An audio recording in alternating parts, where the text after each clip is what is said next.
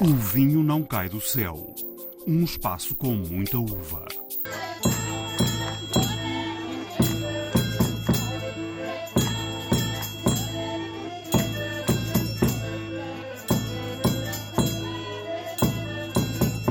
Nós estamos em Alijó, Cotas. Eu costumo dizer que o IVDP não é a polícia do vinho do Porto.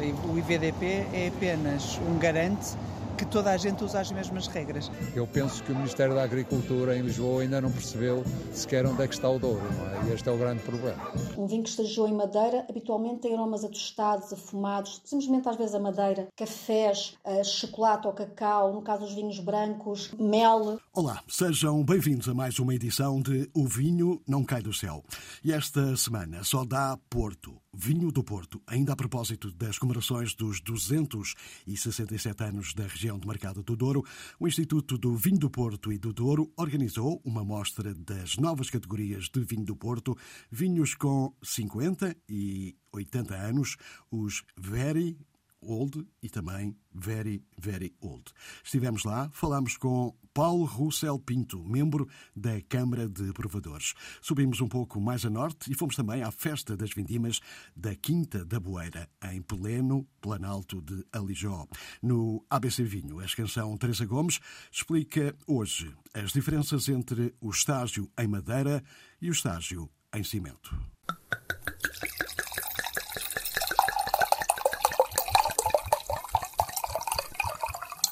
São novas categorias para vinhos do Porto muito velhos.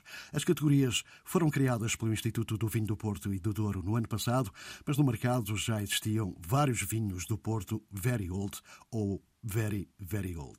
Para celebrar mais um ano do nascimento da região de Mercado do Douro, o IVDP organizou uma mostra de excelentes exemplos de vinhos destas novas categorias, motivo para uma conversa com Paulo Russell Pinto, membro da Câmara de Provadores do Instituto. Eu acho que o que é preciso é que o setor e as empresas compreendam o potencial que têm dentro de casa. Quando eu digo que há um petroleiro é porque estamos a falar de 250, 270 anos de história ou mais e, portanto, qualquer alteração parece estranha. Hum, no entanto, eu acho que há muitos enólogos, sejam novas gerações, seja pessoal mais antigo, que têm eh, a noção que têm um potencial dentro de casa que agora vale a pena aproveitar. E que se calhar há 20 ou 30 anos ninguém queria vinhos brancos, ou ninguém queria vinhos velhos, ou que ninguém estava disponível a dar mil euros por uma garrafa, e hoje em dia vale a pena engarrafar um vinho que tem 100 ou 120 anos e que se calhar há um mercado que paga esses mil euros ou que paga, paga aquilo que, que eu chamaria ultra, o ultra premium. Não acho que seja um passo atrás, acho que é uma. Não, eu diria um passo à frente em termos de, de criação de valor, Sem passa dúvida. atrás no sentido em que o vinho vem de trás. Ah, isso, isso sim. Ou seja, uh, a regulamentação do Douro também permite que uh, haja vinhos muito velhos no estoque e que, portanto, uma boa gestão e uma gestão cuidada permita colocar no mercado vinhos mais velhos e, nesse aspecto, é um passo atrás no sentido de perceber o potencial que existe dentro de cada casa. E acho que é por isso que, eh, quando eh, este regulamento de 2022 permitiu estas novas categorias, rapidamente, como ouviu na prova, havia muita gente preparada para colocar esses vinhos no mercado, porque já sabia o potencial que tinha. Mas o IVDP não, não tapou essa, essa rolha demasiado, durante demasiado tempo, porque a sensação que dá é que os produtores estavam prontíssimos e percebe-se. E o, o, o VDP é que não permitiu que isso acontecesse antes. Uh, não acho que seja uma questão de permissão do IVDP, acho que foi uma questão de atualização das regras do jogo. Ou seja, havia vinhos que estavam a ser colocados no mercado já, que não tinham uma, um enquadramento em termos de rotulagem, ou seja, meu e seu, de perceber o que é que o vinho, potencial que, que estava dentro da garrafa em função da leitura que o rótulo permitia e, e, portanto, há um acordo, há um trabalho conjunto entre o setor, as empresas, dentro do Conselho Interprofissional, juntamente com o IVDP, que faz com que existem novas rotulagens. Eu acho que é mais o facto de haver umas novas rotulagens que permitem um vinho com 50 anos ou um vinho com mais de 80, que é o VVO, que apenas vem atualizar uma rotulagem que já estava em vinhos que as empresas, sendo obrigadas a, a, a rotular como very old ou mais de 40, usavam nomes de fantasia no bom sentido. Nomes de fantasia como Five Generation, Cyan, Neobli, porque elas próprias se sentiam impelidas a usar uh, uh, argumentos e a usar uh, um, uma, uma dialética de vinhos muito velhos que na realidade não estavam enquadrados com uma uma, uma regulamentação, uma legislação mais atualizada. Sim, mas o IVDP foi obrigado a mudar as regras por pressão dos produtores. De alguma forma não devia ser o IVDP não acho, a não, à frente? Sim. Uh, eu costumo dizer que o IVDP não é a polícia do vinho do Porto. O IVDP é apenas um garante que toda a gente usa as mesmas regras. Quando usa a palavra obrigado, eu não acho que seja obrigado. Eu acho que toda a gente, toda a gente entre o legislador, o regulador e o setor e as empresas, que é o setor, chegaram à conclusão que era preciso fazer alterações. Mas não acho que tenha sido uma reação estatal a, a, a uma coisa que já existia. Foi apenas um, um constatar que era preciso criar um enquadramento para, vamos chamar assim, os vinhos muito velhos. E foi isso que foi feito, quer no, na gama dos 50 anos, que como vimos na prova, tem o seu mercado, nem que seja nos aniversários, no, no, pessoal que é capaz de dar um bocadinho mais para celebrar uma data redonda, quer no campo daquilo que nós tecnicamente chamamos o mais de 80, que é rotulado como VVO, que, que embarca aquilo que é um vinho muito velho e que tem uma complexidade que se calhar precisava de ser enquadrada dentro de uma regulamentação interna para que toda a gente se percebesse do que é que estávamos a falar. Nesta masterclass ouvimos falar no conceito de agradabilidade. A sensação que eu tenho é que parece que há uma tentativa de ser mais agradável na forma como se faz o vinho do que ter, por exemplo, um vinho tecnicamente perfeito. Há essa tendência ou é impressão minha? Eu diria que a, a, a resposta à sua pergunta é sim.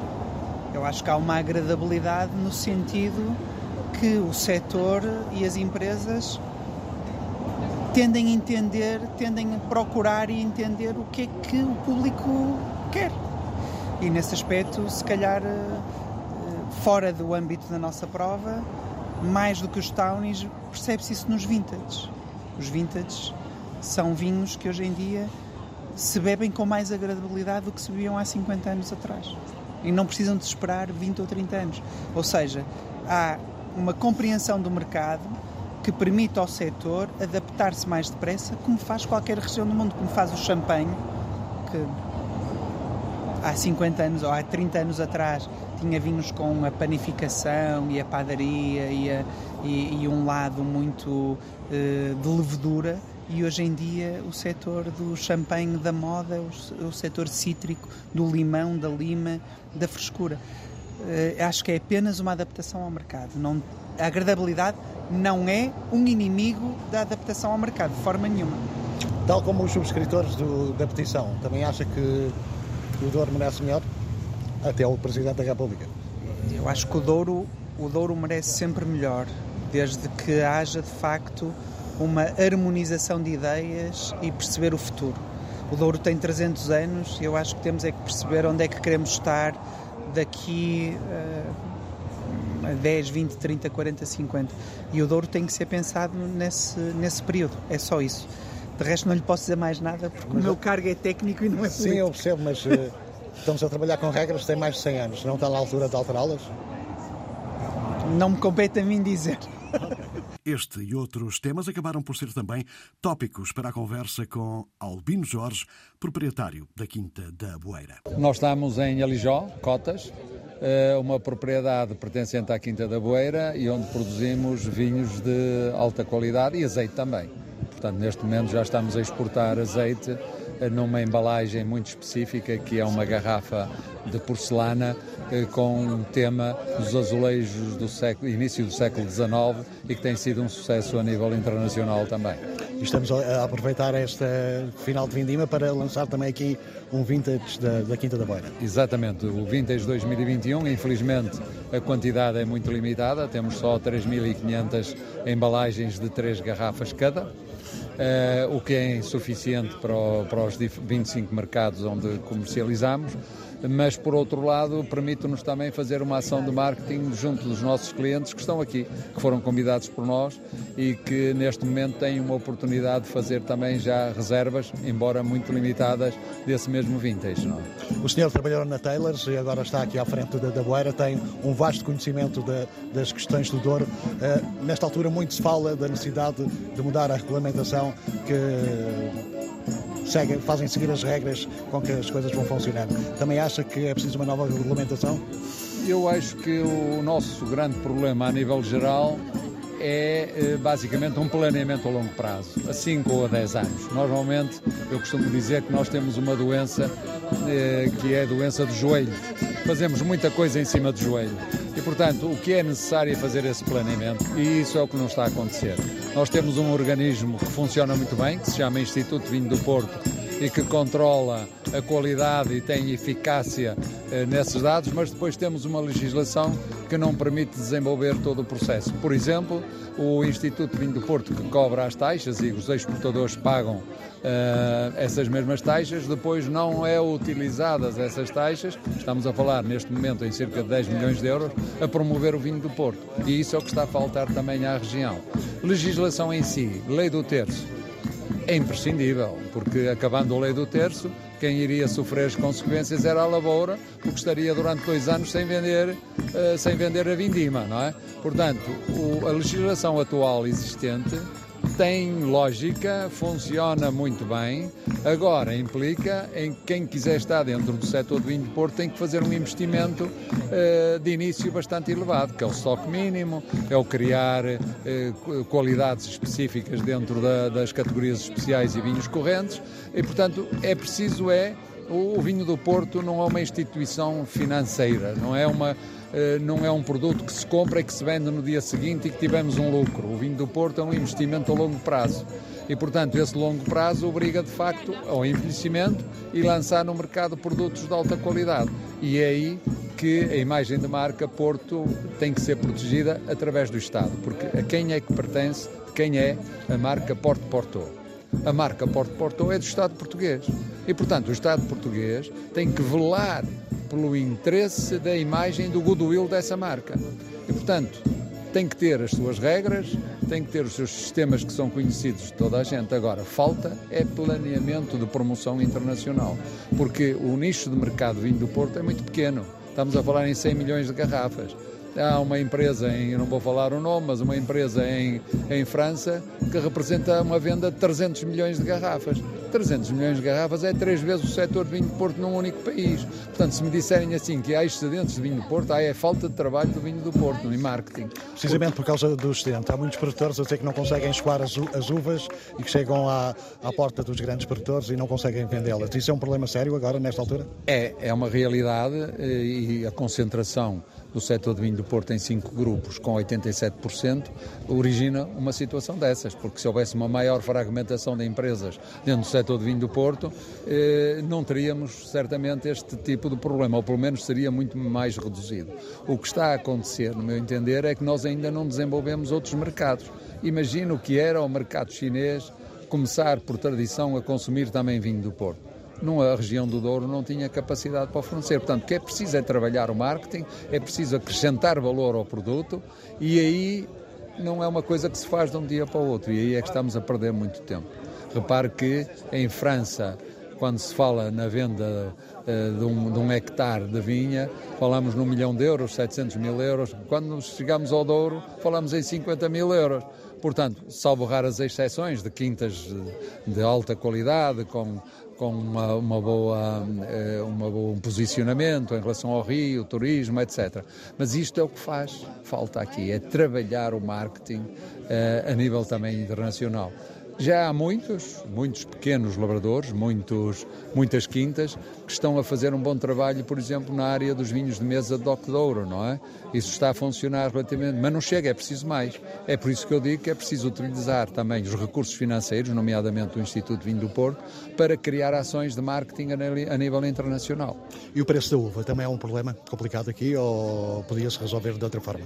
O preço da uva tem a ver com uma coisa que é eh, o, o, valor acrescentado. E, portanto, neste momento, como os supermercados compram vinho do Porto a preço inferior aos licores, há, licores no, no, nos supermercados, eh, por exemplo, vou fazer um bocado, passa publicidade, um licor beirão custa 10 euros. Um licor beirão custa 10 euros. Há garrafas de vinho do Porto a custar 4 e 5 euros. Como é que isto é possível? Há aqui um problema de marketing. Porque a qualidade de vinho do Porto, seja ela de que empresa for, a qualidade está lá, o controle do Instituto está lá, então só falta o marketing.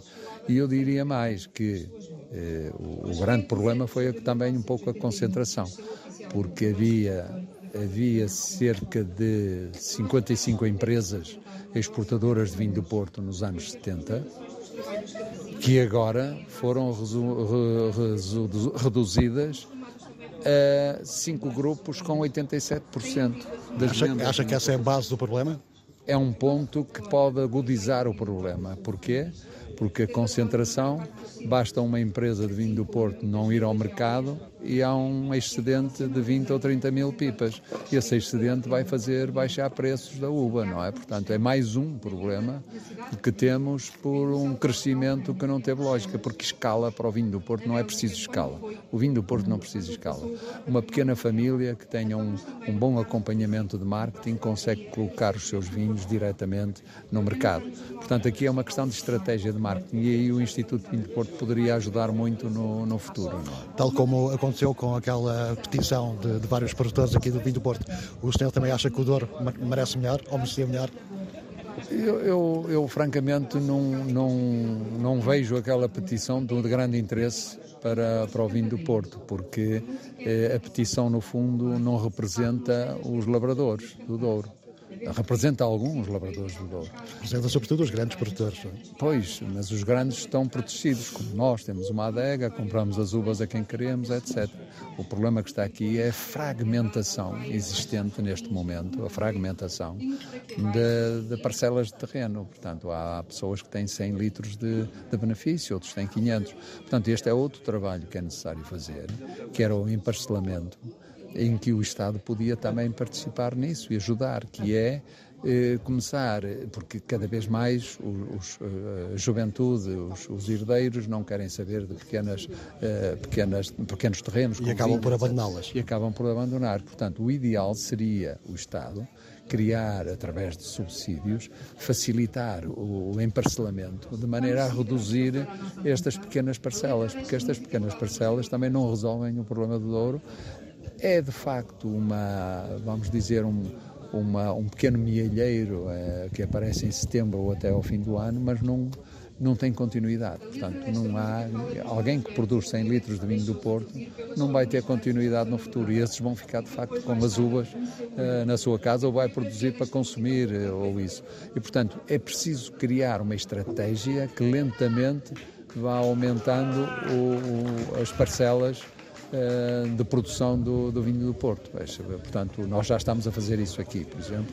Nós temos comprado um hectare que está junto à quinta, anexamos. Mais dois ou três hectares também. E ainda há pouco tempo fizemos, aliás, vamos produzir hoje aqui no, no Lagar eh, vinhas velhas, onde as, os clientes eh, e agentes também vão participar na PISA, porque o nome deles depois vai figurar também nessa, nessa, nessas garrafas, mas eh, temos que criar este tipo de emparcelamento exatamente para depois corrigir eh, estes problemas. Agora, é preciso o Estado interferir nisto. O Ministério da Agricultura tem que, de facto, eh, entender o que é o Douro. Eu penso que o Ministério da Agricultura em Lisboa ainda não percebeu sequer onde é que está o Douro, não é? E este é o grande problema. A inquietação de Albino Jorge, da Quinta da Boeira, perante o atual estado do vinho do Porto. ABC Vinho. Afinal, não é tão complicado como parece. Para o fecho, o espaço de Teresa Gomes, desta vez, a canção explica as diferenças entre o estágio em madeira e o estágio em cimento. O estágio em madeira, a madeira é porosa, a madeira pode ser eh, de várias proveniências, de vários tipos de madeira, habitualmente é carvalho, mesmo assim há várias espécies de carvalho, logo há vários tipos de qualidade de madeira de carvalho.